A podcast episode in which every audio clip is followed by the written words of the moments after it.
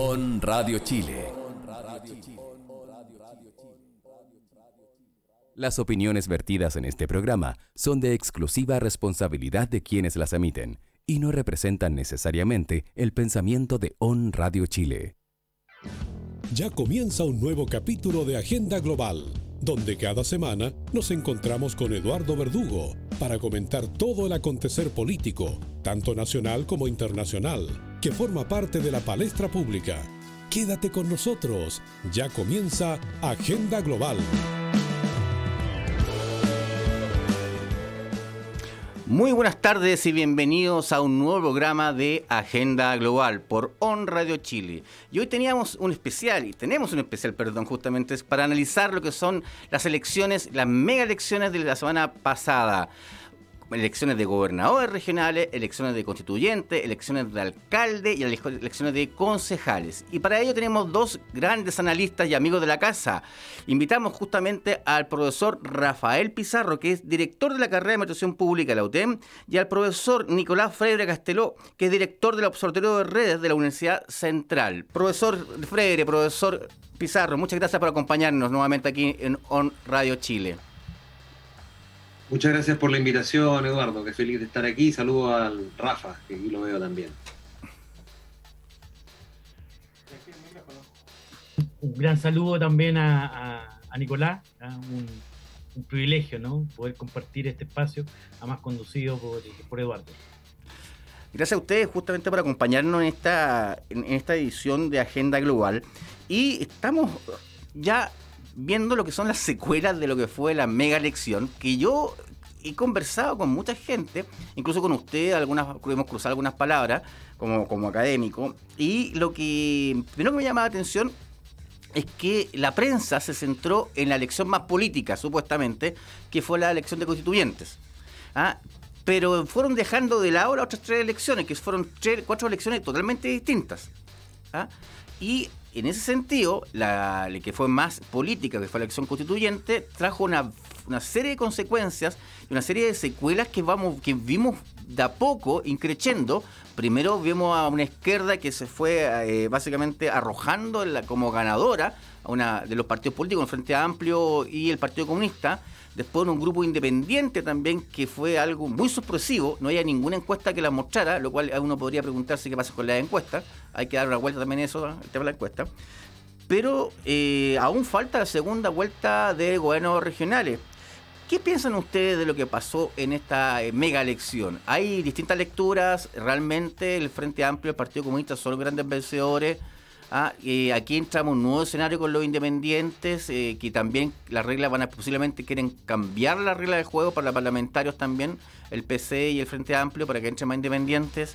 Ah, y oye, y no, y no quiero hablar de la telenovela que pasó entre el Partido Socialista, el Frente Amplio y el PC, donde por un lado rechazan supuestamente a Final Rincón, se van donde Jadwe y Boric no los quieren allá y se vuelven. Entonces al final, no en esa telenovela, yo te lo juro, de Rafael y Nicolás, yo no lo entendía porque fue todo en un día. Yo, sea, yo apagaba el televisor y la radio, después no entendía para qué lado estaban hablando. Entonces, ¿me podrían explicar qué ocurrió? Nicolás. Y mira, yo creo que primero que todo la concentración sobre la elección de constituyentes respondió a algo más o menos claro, que tiene que ver con la, elección con efectos más políticos y no sobre la política. Ahí hay una mm. primera diferencia que habría que eh, poner sobre la mesa. Es decir, es la elección que tiene que ver no sobre la política institucional, es probablemente, no, con toda seguridad, mm. la que va a dejar efectos más permanentes en el tiempo, en el sistema político. Qué duda cabe también que era la elección más importante desde el punto de vista histórico ¿no? en nuestro país, por lo menos a mi juicio. Y en ese sentido yo creo que comparar los resultados de ese tipo de elecciones, donde además corrían otras reglas, eh, por ejemplo, la posibilidad de que los independientes participaran por lista, cosa que eh, me parecía y me parece sumamente valorable. Es, bien difícil compararla y es un absurdo, creo yo, también compararlas con las otras elecciones que responden, repito, a la política tradicionalmente entendida. En ese contexto, yo creo que el resultado, yo, yo personalmente también estoy contento con el resultado. ¿Por qué? Porque la convención que se encargará de redactar una nueva constitución es ciertamente un reflejo más eh, vivo, más evidente, más representativo de nuestra construcción social. y ahí cabe la pregunta, cuando tú decías, probablemente se abrirán reglas para la participación de independientes, tal como lo fue en la convención, en la política tradicional. Yo espero que no, porque la política tradicional no debe responder necesariamente a la, eh, al reflejo social. El reflejo social está muy bien dado para la construcción de un pacto social, como es la Constitución, pero no así para la cuestión relacionada con el gobierno, no con la autoridad política, por así decirlo. Entonces, en ese contexto, el resultado, claro que nos llamó la atención, por ahí yo, eh, las encuestas, eh, en realidad no vi muchas, vi varios que no se atrevieron a hacerlo y que dijeron explícitamente que era muy difícil proyectarlo, pero evidentemente hubo un castigo a la clase política, eh, un castigo al mundo militante, al mundo partidista y principalmente a la derecha, eh, en donde se vio reflejado a partir de un incremento de independientes. Que ojo, y ahí hay un punto que hay que hacerlo inmediatamente, porque cuando tú señalabas que la extrema izquierda, el Partido Comunista y el Frente Amplio, se sienten ganadores, no solo por el resultado que ellos tienen, que es un buen resultado, que duda cabe, no solo por la disminución de la derecha, que es evidente, sino que también porque se sienten muy representados, ¿no? Por, eh, o, muy eh, levantando mucho la bandera de estos independientes. Ojo que los independientes no necesariamente son de izquierda, incluso dentro de la misma lista del pueblo. O sea, yo creo que muy pocos han ido a ver eh, un poquito cuál es la lectura que hay dentro de la lista del pueblo. Eh, por ejemplo, te comento una candidata, una candidata Ingrid Villena, que obtuvo la más alta mayoría dentro de la lista del pueblo en el Distrito 13, por ejemplo. Bueno, Ingrid Villena lleva un, un, programa sumamente moderado. Ingrid Villena no, no habla de, por ejemplo, eh, o, incorpora en su programa autonomía del Banco Central. O sea, decirle eso a buena parte de los militantes del Partido Comunista les va a crear recelos porque entienden que la autonomía del Banco Central es subsidiaria del neoliberalismo. Entonces, yo creo que el tiempo va a moderar los efectos, que hoy día, claro, están a flor de piel y todos se sienten ganadores, pero con el tiempo efectivamente esto se va a moderar eh, y va a permitir que exista un diálogo y va a permitir ir a diferenciar explícitamente qué independientes van a construir y qué tipo de pactos se van a construir dentro de la convención. Sin duda. Rafael, ¿qué opinas tú de lo que dice Nicolás? Que obviamente ahí hace una, una cápita, no todos los independientes son de izquierda, como el lista del poder, como, como el PC y el, Frente Amplio se arrojan también. ¿Qué piensas tú sobre eso? Sí, sí, yo creo que ahí es como, a ver, partir diciendo que yo, creo que la lectura de los resultados es un tanto apresurada, mm. ya, y ha sido un tanto apresurada, ya, eh, porque si bien entendiendo eh, que, son elecciones distintas, ¿no? Que unas son, son más de carácter institucional y particularmente subnacional, ¿no? Y las otras tienen un carácter más, más, más político. Ya creo que en, en esa sinergia uno tiene que lograr comprender eh, un poco el, el, el, actual escenario electoral. ¿ya? Y yo siento que ahí, eh, efectivamente, en materia constituyente, eh, los grandes derrotados. En la derecha, la participación, que yo creo que también fue, fue bastante eh, menor, ¿ya? y por el otro lado, yo diría, son resultados más bien relativos, ¿no? Si uno, si uno se pone a mirar la, la, forma en que quedó constituida finalmente, ya la, la, la, convención, la verdad que eh, los, los, resultados son relativos, ¿no? O sea, la derecha claramente no logra el tercio, ¿no? O sea, no logra tener la representación histórica electoral que, que ha tenido, a lo que parecía bastante fácil y de alguna otra manera un, un, buen seguro, ya desde, el punto de vista ideológico y de su cosmovisión en lo que era este, este, este proceso, ¿ya? Eh, pero claramente ahí, o sea, casi un tercio de ellos son entre la lista del pueblo, ya incluso superan ese, ese, ese tercio entre eh, las personas de la nueva constitución, la lista del pueblo y otros, ya eh, llegando al, a cerca de 65 escaños. ¿no? Eh, luego la, de, la, la, lista de apruebo dignidad logra un gran, un, un, número importante, diría yo, no, no, no un gran número, pero un número importante de 28 y logra superar, ya de alguna otra manera, a la lista de la prueba.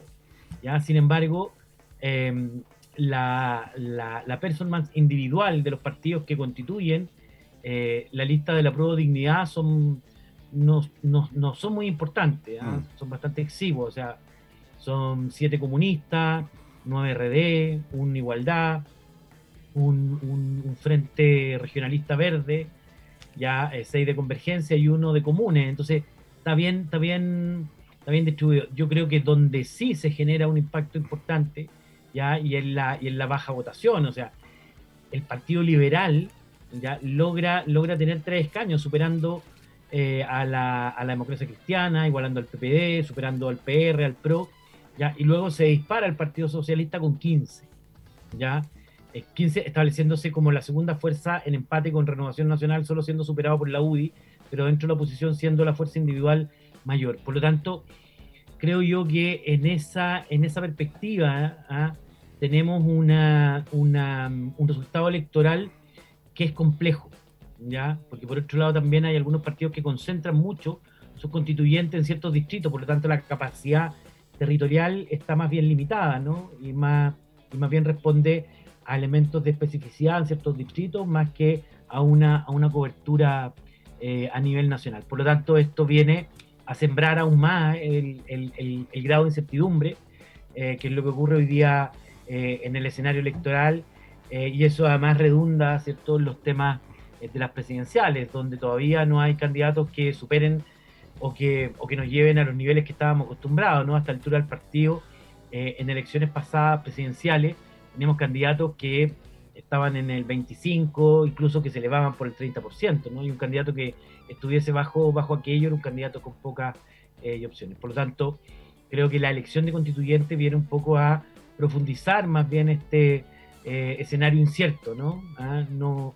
No da luces muy claras, yo creo que el fenómeno de lo independiente llegó para quedarse, yo creo que la presión va a ser, va a ser mucha, que se van a... Em, eh, sin, sin emitir opinión aún si es bueno o malo, ¿no? Pero yo creo que el tema de, la de, los independientes y estas listas van a generar presión y va a tener un tratamiento similar, ¿ya? Eh, en, la, en las elecciones parlamentarias. Yo creo que también ahí van a discutir nuevamente los temas de, paridad eh, y probablemente también el tema de, los pueblos eh, originarios. Por lo, tanto, ahí también se abre un espectro bastante importante y bastante incierto en lo que van a ser las nuevas elecciones parlamentarias. Sin duda, y hay un, tema que, se abre, que dentro de toda esta discusión de, eh, los pactos para primaria, ¿ah? eh, lo que estuvo siempre en discusión, eh, que eran los candidatos y según los, según los pesos.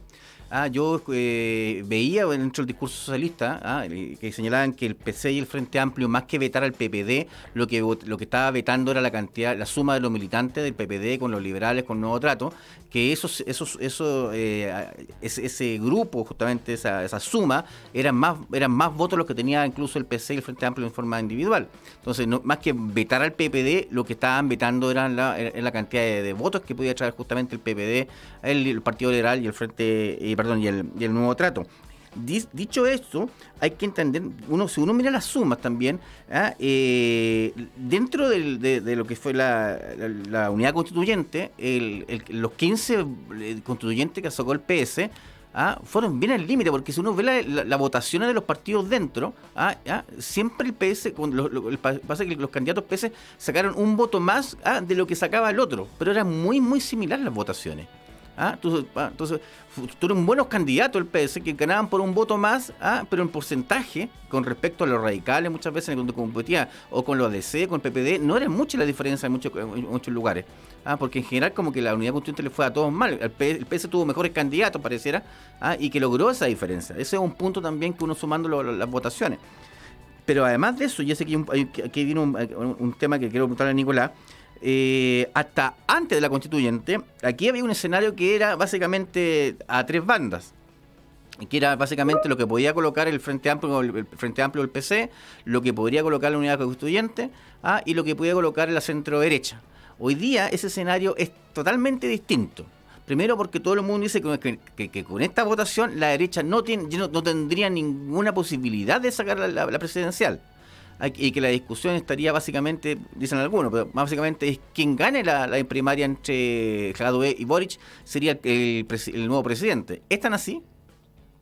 Yo no creo que sea tan así. Yo creo que hay varios factores que inciden en que esta cosa, primero que el escenario es muy líquido, para empezar. Mm. Entonces ahí yo creo que empecemos con eso. Segundo, el tema de la participación. O sea, efectivamente, tampoco aquí fue un baradí de, de participación enorme puede cambiar todo, más aún cuando sabemos que la derecha, bueno, y no solo la derecha, pero en política apelar al miedo eh, siempre tiene algunos resultados. Y, qué mayor temor en la cultura política chilena que eh, pueda ser probablemente candidato o presidente de la República un militante comunista. Yo creo que eso activaría a muchos de aquellos que no votaron en esta pasada como va a poder eh, hacer eso. La otra cosa que yo también me, atrevería a hacer sus matices es que yo lo definiría de una manera distinta. Cuando tú dices, mm. previo a esta elección había un escenario de tres de los tres tercios. Sí, pero eran dos tercios que se sentían más o menos afines, ¿no? Mm. Eran dos tercios hermanos, la, la centro izquierda y la izquierda. Mm. Hoy día, eh, creo, y afortunadamente, en mi opinión, está la constatación de que son proyectos políticos distintos. Es decir, hoy día, y, palabras mías, ¿ah? por fortuna la centro izquierda se da cuenta de que la extrema izquierda es un proyecto inviable así como lo es la derecha. Es decir, que existen diferencias, pero no solo programáticas, sino que también ideológicas importantes en torno a el proyecto político de la derecha, es decir, esto que, que se ha vendido políticamente de la oposición unida contra la derecha. No existe una oposición. hay dos, y, es evidente, y, y, es el momento, y en, y en cierta medida mirando el vaso medio lleno, qué bueno que haya ocurrido en esta ocasión el que se hayan dado cuenta de eso. Y otro era un pequeño matiz con lo que decía Rafael, sin duda que duda cabe que eh, hay una composición partidista dentro de la convención constituyente, en donde hay partidos que sacan cuentas alegres. Pero yo no sé qué tanto, primero, yo no sé qué tanto eso vaya a retribuir en el sentido de comprender si eh, se tiene una única línea. Ya dentro del mismo Partido Socialista hemos visto eh, candidatos que, independientes elegidos con el cupo del Partido Socialista que ponen en tela de juicio eh, aquella regla de los dos tercios mm. que se firmó y que dentro de los que lo firmaron todo el Partido Socialista. Entonces, y además te pongo otro ejemplo evidente. Yo me veo uno, al menos uno de esos tres candidatos PPD elegidos en el territorio nacional que muy probablemente en varias votaciones van a votar por la derecha. O sea, mm. me parece, me parece que el escenario no responda también a un único bloque específico de cómo están los partidos. Y la otra cosa tiene que ver con que también hay, ojo, porque ahí eh, yo creo que el riesgo que puede cometer el Partido Socialista es sentirse extremadamente ganador mirando la constituyente, tal como lo está haciendo el Partido Comunista y el Frente mm. Amplio, en condiciones de que si uno va a mirar la votación por concejales, mm. eh, porque es donde históricamente se ha medido un poco cuánto pesan los partidos, el Partido Socialista está pesando un poquito más que el PPD nomás. ¿ah? O sea, dentro de la misma, de los mismos pactos, obtiene eh, a, nivel nacional el Partido Socialista un 8 y algo por ciento de concejales y el PPD un 6 y algo por ciento. Entonces, y ahí me conecto con lo que tú decías, Eduardo. Bueno, efectivamente quedó acá de que el, Partido Comunista y el Frente Amplio también se dan cuenta de esto, ¿no? Si la cuestión ideológica yo creo que eh, es una excusa barata, eh, después de haber hecho caer en la trampa al Partido Socialista para poder excluir ¿no? la posibilidad y de, generar esta primaria, y para poder sacar ventaja de la misma, porque hoy día ellos van a tener una franja, ellos van a tener la, cobertura mediática y ellos están instalando a sus candidatos. Y unidad constituyente, o lo que queda de ellos, o lo que será futuro, no. No, sin duda. Y en esa discusión justamente uno puede ver que muchos daban por muerto a la democracia cristiana, pero si uno, va al papel, a las tres elecciones, ¿ah? la democracia cristiana salió segunda en alcaldes, salió primero en concejales, ¿ah? y en gobernadores regionales también fue, va primera. O sea, hay que ver también con lo que venga ahora con la segunda vuelta. Entonces ahí hay un matiz que le fue pésimo a la constituyente porque fue un desastre, pero si vamos justamente a las otras tres elecciones, estuvo primera en dos y segunda en la tercera. Entonces ahí hay otro matiz también del tema de la votación que hay que mirar con detalle. Pero hay una pregunta que yo creo que eh, lanzarla justamente, pero que va para el segundo bloque, porque vamos a hacer un una interludio musical, que básicamente si ya tenemos aquí esta discusión del PS que también pisó el palito, porque digámoslo así, muchos decían, oye, pero el candidato de, de, de Ñuñoa es pésimo. Sí, pero es el de la Unión Constituyente. No, pero es que me gusta más la otra chica, la, la, la que va con el Frente Amplio. Ya, bueno, entonces, pero después no me digáis que se arranca por el costado. Si no, no, no oye, es que la, la, candidata de, Santiago Centro ah, es la oposición. Ya, pero tú tenías otro candidato. Entonces, ¿por qué te vais con el comunista? Entonces, creo que muchos de los, muchos de, de los militantes socialistas, en, el corazoncito, en el corazoncito, como le dicen a algunos, ah, todavía ven, eh, ven eh, con idealismo ¿ah? esos acuerdos con el PC con una izquierda. Pero en los hechos, en los hechos, en los hechos mismos, el PC ha dado gran muestra que cuando ha podido desligarse del PS lo deja votado. Y esta fue una nueva ocasión, no fue no es la primera, es una nueva ocasión que lo, que lo hizo. Y el PC también ha, ocupado también como trampolín lo que fue la concertación en la nueva mayoría. Recordemos justamente cuando Jadue fue candidato por Recoleta, ¿ah? fue con apoyo de casi todos los partidos. Néstor Moreno, que era justamente el, exalcalde ahí, le prestó todo el apoyo. ¿Ah? De hecho, andan rodando por ahí eh, eh, fotos de Jadue en la sede de la Democracia Cristiana de Recoleta pidiéndolo apoyo. Entonces es una cosa, ¿ah? es una cosa como aquí, eh, Dicen, nadie sabe para quién trabaja, porque el discurso hoy día, ellos son los malos, pero ellos gobernaron con Bachelet, ellos pidieron los cupos, ellos pidieron que cuando cuando cuando justamente, Guillermo Tellez quería ser candidato por el 28, ah, un, un recuerdo de historia, entonces pidió que justamente que el, que era diputado por el 28 se fuera a Calama. Y así Guillermo corrió solo, hasta el Telier, perdón, Guillermo Telier corrió solo ah, por el, porque era el, antiguo 28, que era San Miguel justamente por el 13. Corrió solo porque le pidió a Frey, justamente, ah, que se quería apoyo del PC, ¿ah? que eh, podría correr solo en el 28 sin competencia. Entonces, hay una serie de elecciones donde el PC ha pedido su cuota para poder entrar en el sistema y ahora que justamente vamos a ver justamente que, eh, que tienen la posibilidad de ser un, un eje, un, un actor primordial en la elección, Ah, ah, sacan los colmillos, es una discusión que muchos tienen entre medio. Profesor eh, Pizarro, ah, profesor Freire, me imagino que a usted le encanta el rock. Ah, este, somos una generación rockera nosotros, ¿ya? Entonces, somos una generación, permito excluirme, de, usted es una generación distinta de la mía, pero no es el punto central de la radio. esa, esa aclaración fue por un par de años nomás. usted, me, sumo, me sumo lo dicho por el, ¿eh? Así que, con todo respeto, estimado señor eh, eh, Verdugo. Yo, yo, no sé en qué barco andaban, pero se están cayendo solitos. Oigan, pero bueno, hablemos de proyecciones, ya que de memoria les falta mucho.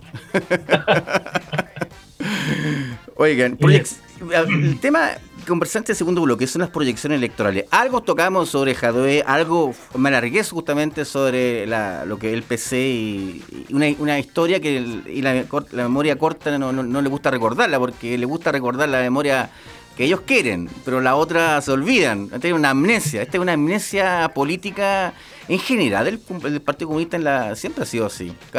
Entonces, no les gusta tocar a Gramsci, pero lo ocupan. entonces, claro, entonces al final es una discusión bastante amplia. Y en ese escenario yo veo aquí, ok, Boric Jadwe, por un lado. Eh, unidad constituyente, ex nueva mayoría, eh, los amigos de todos, no sé lo que va a salir ahí, es una discusión que todavía no entiendo mucho.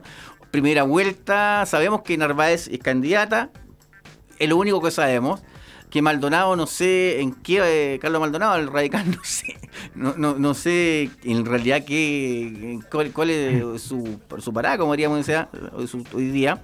La DC está buscando su destino, está esperando que la senadora Proboste está, posiblemente eh, quiera ir. Y por otro lado, en la derecha, creo que lo que tenemos más claro que eh, es una primaria donde probablemente, digo probablemente, ¿ah? Eh, saldría ganador Lavín. Eh, ¿qué, tan cierto es eso? ¿Cómo usted ve ese escenario electoral? ¿Está, así de claro o, en realidad tenemos otra arista que no, que no sabemos? Y pensando, ojo, pensando que, estas primarias van a ser después de una, de una elección de gobernador, entonces el padrón va a estar muy desgastado y muy agotado para ir 90 primarias a elecciones primarias. Nicolás. Sí. Eh, permíteme lo que tú estabas diciendo antes de la pausa con respecto al segundo bloque, de cómo esto viene desde hace tiempo, ¿no? Mm. Se olvidan muchas cosas. Bueno, yo creo que tiene mucho que ver con lo que te decía al inicio. Yo creo que esto responde, mira, mm. aquí de nuevo la filosofía griega nos enseña tanto. El mito de Edipo, el mito de Edipo, mm. que hoy día es lo que está viviendo el Frente Amplio, eh, lo que está viviendo la extrema izquierda, que es un poco dentro del mito de Edipo matar al padre, padre, que vendría siendo la, la, la, exconcertación, unidad constituyente, el Partido Socialista, que es el, partido probablemente más fuerte, un padre que tiene el complejo de, ser golpeador o de ser golpeado, y por tanto que trata de acariciar al hijo y trata de tenerlo cerca, no comprendiendo ni el uno ni el otro, que ya son cosas distintas. El mito de Edipo también tiene que ver con alcanzar la madurez, alcanzar una etapa distinta, y que hoy día tienen vidas separadas. Yo creo que en la medida en que la centroizquierda comprenda eso, mm. el panorama le va a ser súper más fácil de leer. Y en ese sentido, conectándome a la lectura que tú hacías sobre las candidaturas presidenciales, yo creo que a menos que pasen aquí cuestiones que por cierto han pasado pero que han sido extraordinarias, como cuando se cae Gol, cuando se caen mm. varios y al final termina siendo la Matei en la derecha, ¿no? Hace un año atrás. Todo puede pasar finalmente, pero yo creo que hoy día las cosas están más o menos claras. Tenemos más o menos claro que en la, en la extrema izquierda va a ir Jaude, creo que tenemos claro que en la derecha va a ir Lavín, en la extrema derecha va a ir Kass, que ya creo, entiendo, mm. logró las firmas, por, por lo muy reducido también que se encuentra el extremo, eh, la extrema derecha, mm. también, por cierto, afortunadamente. Y en el centro queda la incógnita, pues en el centro, en el centro izquierda queda la incógnita con un Maldonado que ahí está, eh, dicen que el que se mueve no sale en la foto, justamente está aplicando de nuevo ese, ese gran paradigma. Pero yo creo que la gran incógnita eh, está posicionada en Proboste. Yo creo que si la DC da un paso, si en algún momento se mueve el escenario, eh, y la DC se, si la DC se convence de tener la carta que vivía las encuestas, por mucho que desde hace mucho tiempo estén criticadas, pero que mm. las cartas demuestran que es la, mejor, la candidata mejor posicionada, mm. eh, si se decide finalmente a ponerle energía a esa candidatura, en las condiciones de tener que negociarla, que tampoco puede imponerla, es decir, que vaya una primaria que, que, que de alguna manera compita con Narváez, que, que las encuestas demuestran o están diciendo no es muy buena candidata, pero es lo que ha recibido el apoyo, ¿no? Es quien ha recibido el apoyo. Yo creo que ahí está la única incógnita hoy día del panorama presidencial que vamos a tener en los próximos meses.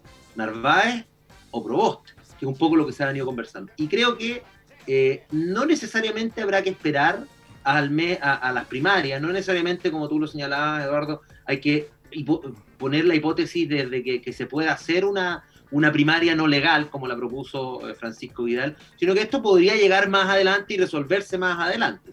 Si no prende, como se dice la candidata Narváez, a una fecha ya más avanzada, bueno, efectivamente queda la carta de Proboste que sigue ahí, tiene una platea importante, que es el, la presidencia del Senado, va a tener eh, importante cobertura mediática, la pandemia no ha terminado, se va a volver a conversar de los mínimos, mm. eh, se va a volver a conversar de la ayuda económica, entonces yo creo que esto, la incógnita que queda, queda ahí, Narváez o Proboste, y no necesariamente queda relegada a la mitad de junio, sino que esto puede llegar incluso a fines de julio, primeros días de agosto. O sea, lo que estamos queriendo, lo que me estás planteando, Nicolás, básicamente es que, bueno, ya tenemos definido un candidato que sería eh, sería por el lado de la extrema derecha, José Antonio Casco, Partido Republicano, la, la VIN que iría justamente, ganaría la, primaria por la derecha, Ah, Jadue sería justamente el que diría por la, por la izquierda, y en lo que es la centro izquierda, eh, estaría, en el fondo estaríamos viendo qué es lo que pasa con Narváez. Si Narváez no se levanta, no llega una un, un, apoyo en la encuesta, se estaría bajando y ahí se ungiría como candidata única a, a Proboste. ¿Esa es la idea, ¿Esa es la idea eh, Rafael?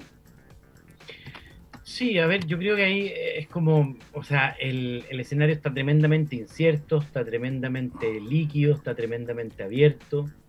Eh, yo creo que incluso dentro de la, de la, de la derecha, ¿no? O sea, si bien Lavín hoy día es el candidato que está mejor proyectado en la encuesta, encuestas que además se han, equivocado, por cierto, pero, pero yo diría principalmente Lavín es el candidato de la UDI, ¿ah? un partido absolutamente eh, importante dentro de la, de la derecha, ya eh, el, partido que hoy día representa de alguna otra manera eh, una, un, un, heto muy relevante en esa, en esa perspectiva, un, candidato que además lleva, lleva mucho tiempo en el, tapete, que tiene un nivel de conocimiento mucho mayor. sin embargo, los tiempos han cambiado en ese sentido. O sea, yo creo que fenómenos como los que pasó en Ñuñoa, los que pasó en Viña, ¿no? Un poco eh, eh, lo, que, lo que ocurrió con una serie de candidatos, lo que pasó en, Santiago, ya eh, con una candidata que, no aparecía dentro de las posibilidades, con una Alessandri absolutamente seguro, ya yo creo que ahí tiene un nivel de incerteza, yo creo que ahí Siche eh, podría aparecer, ¿cierto?, eh, como, como, una buena alternativa dentro de la derecha, entendiendo y ahí compartiendo lo que dice Nicolás, que lo más seguro es que sea Lavín, ¿ya? Mm. Si bien Lavín es el más seguro, no, no, no doy por sentado eh, que lo sea, ¿no? en, la, en la centro izquierda yo creo que ahí el escenario es aún más inciertos, ¿no? Es Narváez y, Proboste, o Narváez o Proboste, ya que también puede ser otro de los escenarios, mm. no, no descuidando ninguno de ellos. Ya, además, está tan incierto el escenario político que puede terminar ocurriendo que no se lleguen eh, a los acuerdos con el gobierno en los mínimos comunes o en el, o en el poder establecer cierto un, un, acuerdo en, en, los temas de la, de la renta básica universal ya y, y, por lo tanto un poco lo que se ha mencionado no o sea no hay renta básica universal bienvenido al cuarto retiro y nuevamente tensionar ya este, este, este tema. Y por otro lado, también algo, algo que es tremendamente importante, ya que es la ausencia absoluta del gobierno en este debate. Sí. O sea, yo creo que es eh, brutal y va a ser un factor, ya, desde esa lógica, no para salvar a alguien, sino que para hundir a alguien, mm. ya. ¿Cuál es la cercanía que se logre vincular en, este espacio eh, con, el, con el gobierno? Un gobierno ausente, un gobierno eh, sin mayores capacidades, un gobierno que de, alguna otra manera eh, abdicó, un, un, gobierno que, que, ni siquiera ha podido desarrollar un cambio de gabinete que los mismos partidos de gobierno eh, han planteado esa, esa necesidad y surge la, la, incertidumbre, por tanto, de cierta incapacidad. Entonces, también esto juega, juega un rol. Eh, una, unas primarias, además, donde cuánta gente va a votar, ¿no? Mm. ¿Quiénes van a participar? ¿ya? Y donde yo sí ahí un poco siguiendo la historia, ustedes saben que eh, las disputas dentro de la, de, la, de la derecha son muy fuertes y son, son mucho más duros que cualquier otra disputa. Mm. Son menos, pero son más duras, ¿ya? Y por otro lado también, si uno ve la historia de la formación del Frente Amplio, de los partidos del Frente Amplio y de las corrientes del Frente Amplio, la verdad que históricamente el Partido Comunista y el Frente Amplio no han sido aliados. No. Al contrario, ya ellos, ellos se han disputado distritos, se han disputado alcaldía, ya eh, se, han, se han disputado las federaciones de estudiantes. Recordemos que Boris es quien saca a Camila Vallejo de la fecha, ¿no? Mm. Compite con ella y le gana la eh, eh, presidencia. Entonces, también ahí hay un clima que yo diría que no está tan, tan definido, ¿no? El conflicto ahí puede ser, puede ser muy grande y muy duro. Ya, o sea, históricamente aparte de estos últimos años, ¿no? Mm. Pero la posición anticomunista del Frente Amplio era muy clara. Entonces, no, sé si eso hoy día en la calle, en la campaña, en la disputa, en la competencia directa entre ellos, se pueda eh, rehacer. Recordemos que además incluso eh, RD en su, en su momento también cuestionó este acuerdo frente al tema del veto y cómo, y cómo, y cómo se generaba. ¿ya? Eh, por tanto, que acá el, futuro electoral va a depender ya de un poco eh, cuáles van a terminar siendo los candidatos, ¿ya? Ahora, para quiénes van a terminar siendo los candidatos, yo creo que lo que dice Nico es cierto. El que se mueve no sale en la foto, ¿ya? Y yo creo que ahí Jimena Rincón perdió su oportunidad, Heraldo lo mismo, ¿ya? Y todos aquellos que se vayan cayendo, ¿ya? Eh, van a ir quedando Y ahí yo creo que eh, Yarna Proboste tuvo una posibilidad, no sé si tenga una, si, tenga una segunda, ¿ya? Ah, no, no, lo sé, ¿ya? Eh, porque era, era hora donde podría haberse eh, situado como, como, precandidata y eso hubiese generado un escenario muy distinto, ¿ya? Eh, por tanto, el, el, el, el futuro electoral, como yo digo, es quienes van a terminar aguantando esta presión, de ser candidatos con poca votación, etcétera, ya, y que se van a terminar bajando, mm. ya, y por lo tanto el cuadro, el cuadro completo. El segundo va a ser cuál va a ser el éxito de las primarias, ya, cuál va a ser la relación dentro de, las de, de las coaliciones y, y, principalmente en eh, Chile Vamos, cuál va a ser su relación con el gobierno y cómo de alguna otra manera va a tratar de establecer puentes lo bastante eh, amigables como para no aparecer traicionando al gobierno pero tampoco muy cerca, porque si no va a pagar un costo de un, de un gobierno que tiene una baja legitimidad. Sin duda, el caso del gobierno es, eh, llega a ser eh, reconcertante porque no aparece ni siquiera en la agenda pública. El gobierno no existe. Ah, no existe. Eh, lo que menos he escuchado que tenga peso hoy día es el cambio de gabinete. ¿ya? Todo el mundo espera un cambio de gabinete porque pasa que a nadie le interesa lo que venga, porque pasa que no viene nadie. Ah, ese, es un punto, pero aquí hay una discusión que a mí me, que a mí me deja, eh, que usted bien plantea, Rafa y Nico. Eh, bueno, ¿y cómo se pueden abuenar estos viejos amigos, este eje PSDC, después de todos estos dime y direte? ¿Ah? ¿Ah? Porque esto es como, haciendo un poco la analogía que señalaba el profesor Freire, que es como la mujer golpeada, bueno, esto es como el, divorcio que te vas con el amante, después el amante te echó y quieres volver. Entonces, en esa analogía, ah, un poco, un poco bueno, ¿cómo? ¿Qué, ¿Qué, va a pasar ahí? Mi, analogía tenía que ver con el mito de Edipo, yo hablé del padre golpeador, no hablé de la mujer golpeada, Bueno, yo... Eh, el punto yo creo que tiene que ver con, yo creo que la experiencia enseña también. O sea, el acuerdo que tiene que haber con el PS, creo yo, ¿no? A mi, mi punto de vista. El acuerdo que tiene que ver entre el Partido Socialista y la democracia cristiana, eh, primero tiene que, yo creo que hay tres elementos. Lo primero, tomar conciencia por parte del Partido Socialista que a la izquierda también hay una oposición, mm. que le va a hacer oposición de gobierno incluso, mm. que cuando el PS esté en el gobierno le va a hacer oposición. Entonces, si el PS no se da cuenta de eso, estamos perdidos. Segundo, que se aprende de la historia eh, y en el, en el sentido de que cuando fueron separados, ¿no? recordemos Guillé, Koich, fue horrible, fue horrible. Eh, más allá de las malas candidaturas, el resultado electoral fue evidente y está ahí, y es historia más o menos fresquita. Mm. Y de eso un tercero se aprovecha, un tercero entra. Y lo tercero es que no necesariamente tienen que pensarlo en términos de el Chile que viene, si el Chile que viene se va a discutir en la constituyente. Yo creo que ahí hay un error de lectura y ahí está el, cómo se mezclan estas conversaciones.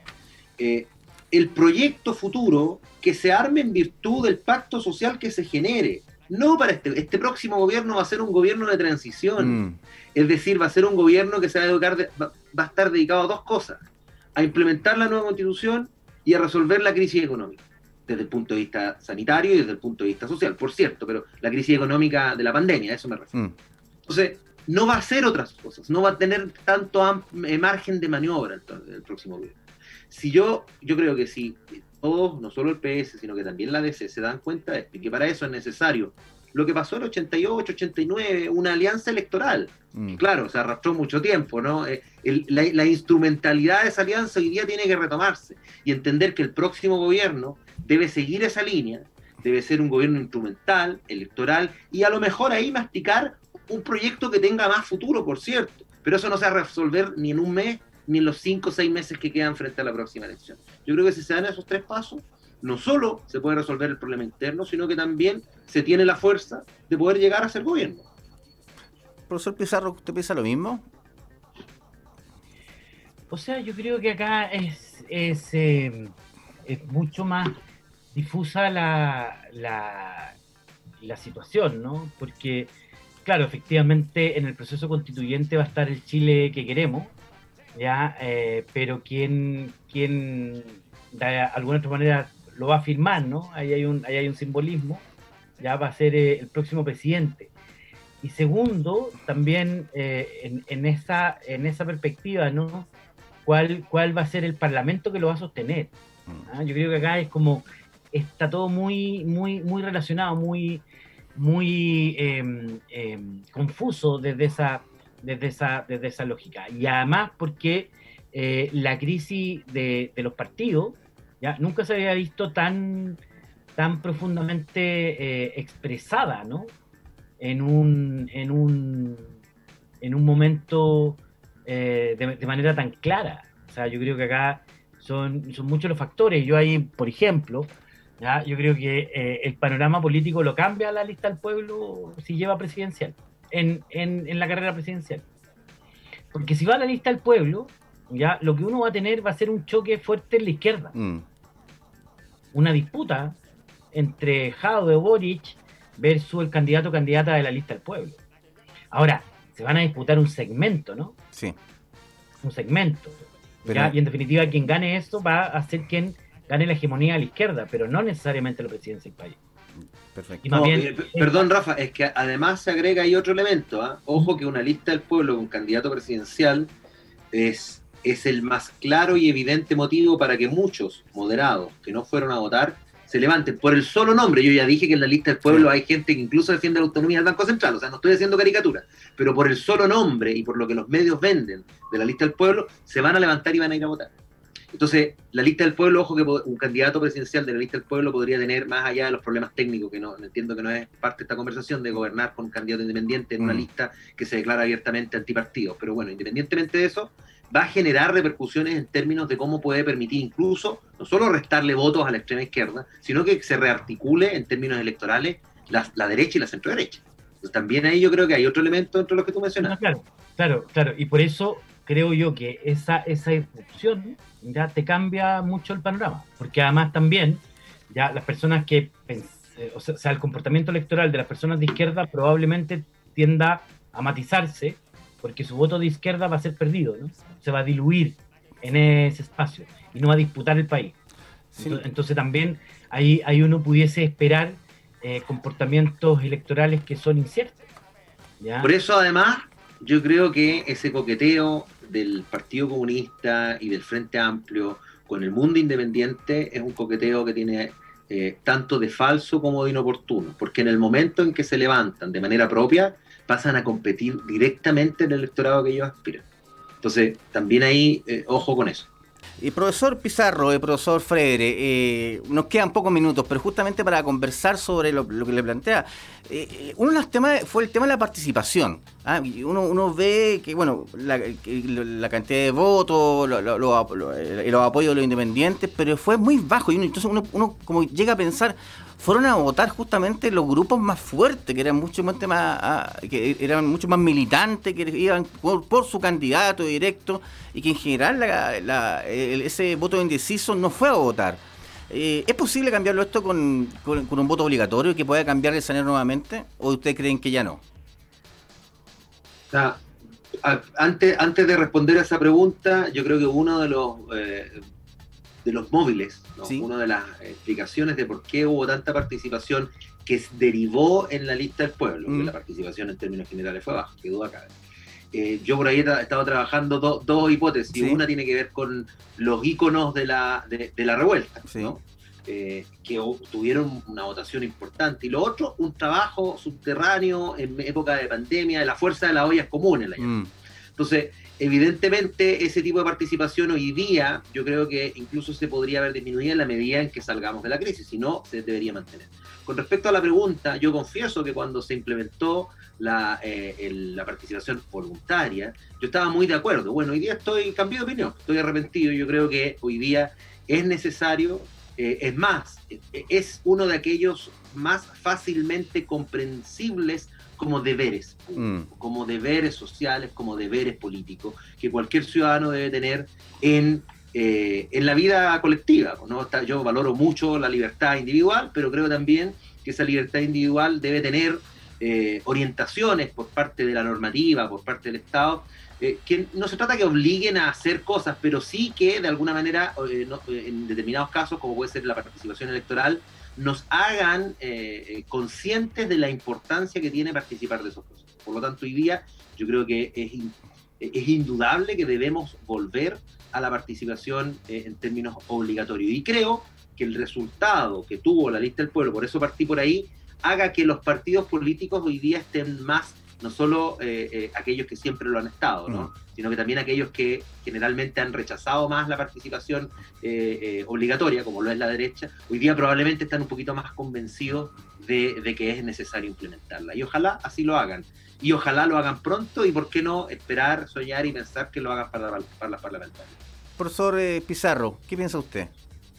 Sí, bueno, hay creo que fue un tremendo error el, el, haber eliminado la obligatoriedad dentro de, eh, del, sufragio, ¿no? Yo creo que es un, es un derecho irrenunciable, ¿ya? Y por lo tanto es obligatorio, ¿ya? Eh, y creo que eh, eso, eso te lleva a tener hoy día los clivajes que se van agudizando, ¿no? O sea, la diferencia entre Vitacura y La Pintana, mm. donde el nivel de participación, ¿cierto?, de, de la, de la comuna de La Pintana hasta abajo el 50% de la participación proporcional ya de lo que es la, comuna de, de, Vitacura. Por lo tanto, Chile, un país tan lleno de, desigualdades, también se encuentra ya en este, eh, en este espacio. Pero yo creo que ahí además hay que, hay que sumar otro elemento. Yo creo que ahí eh, el, el CERVEL ya debe promover de mejor manera los procesos electorales.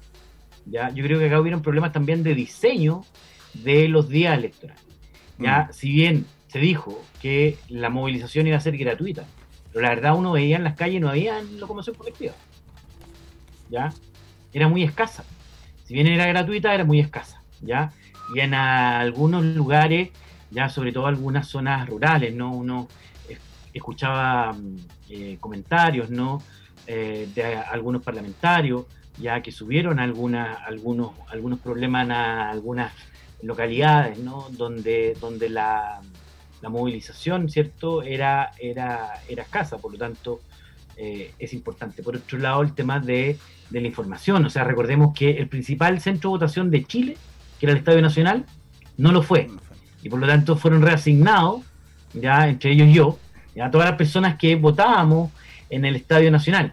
Y ahí también se provocó una desinformación, ya no, no tan solo por el tema del estadio, sino que, que además en otro, en otro centro, en donde eh, yo creo que ahí hay que mejorar esa capacidad de comunicación del CERVEL, que no sea tan solo pasiva, sino que sea activa, ¿no? O sea, que, sea el CERVEL, que tiene las bases de datos, ¿cierto? Que tiene los correos electrónicos, que pueda avisar, mm. ¿ya? De manera eh, eh, primaria y directa mm.